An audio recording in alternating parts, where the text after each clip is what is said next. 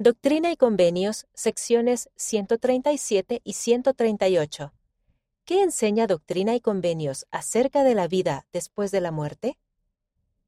Tanto el profeta José Smith como el presidente Joseph F. Smith tuvieron una visión de la vida después de la muerte. Tales revelaciones nos brindan información valiosa acerca de lo que experimentaremos en la vida venidera.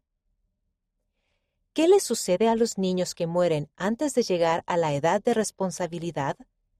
Véase Doctrina y Convenios, sección 137, versículo 10.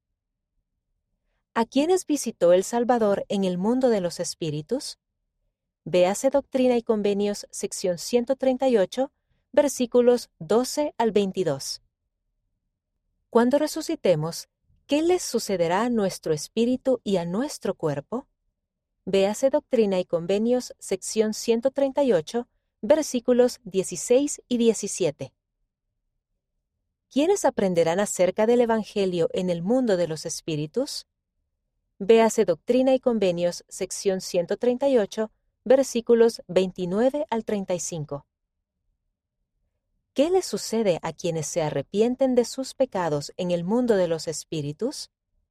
Véase Doctrina y Convenios, sección 138, versículos 58 y 59. Análisis. ¿Qué aprenden en Doctrina y Convenios, sección 138, versículos 1 al 11, acerca de recibir revelación?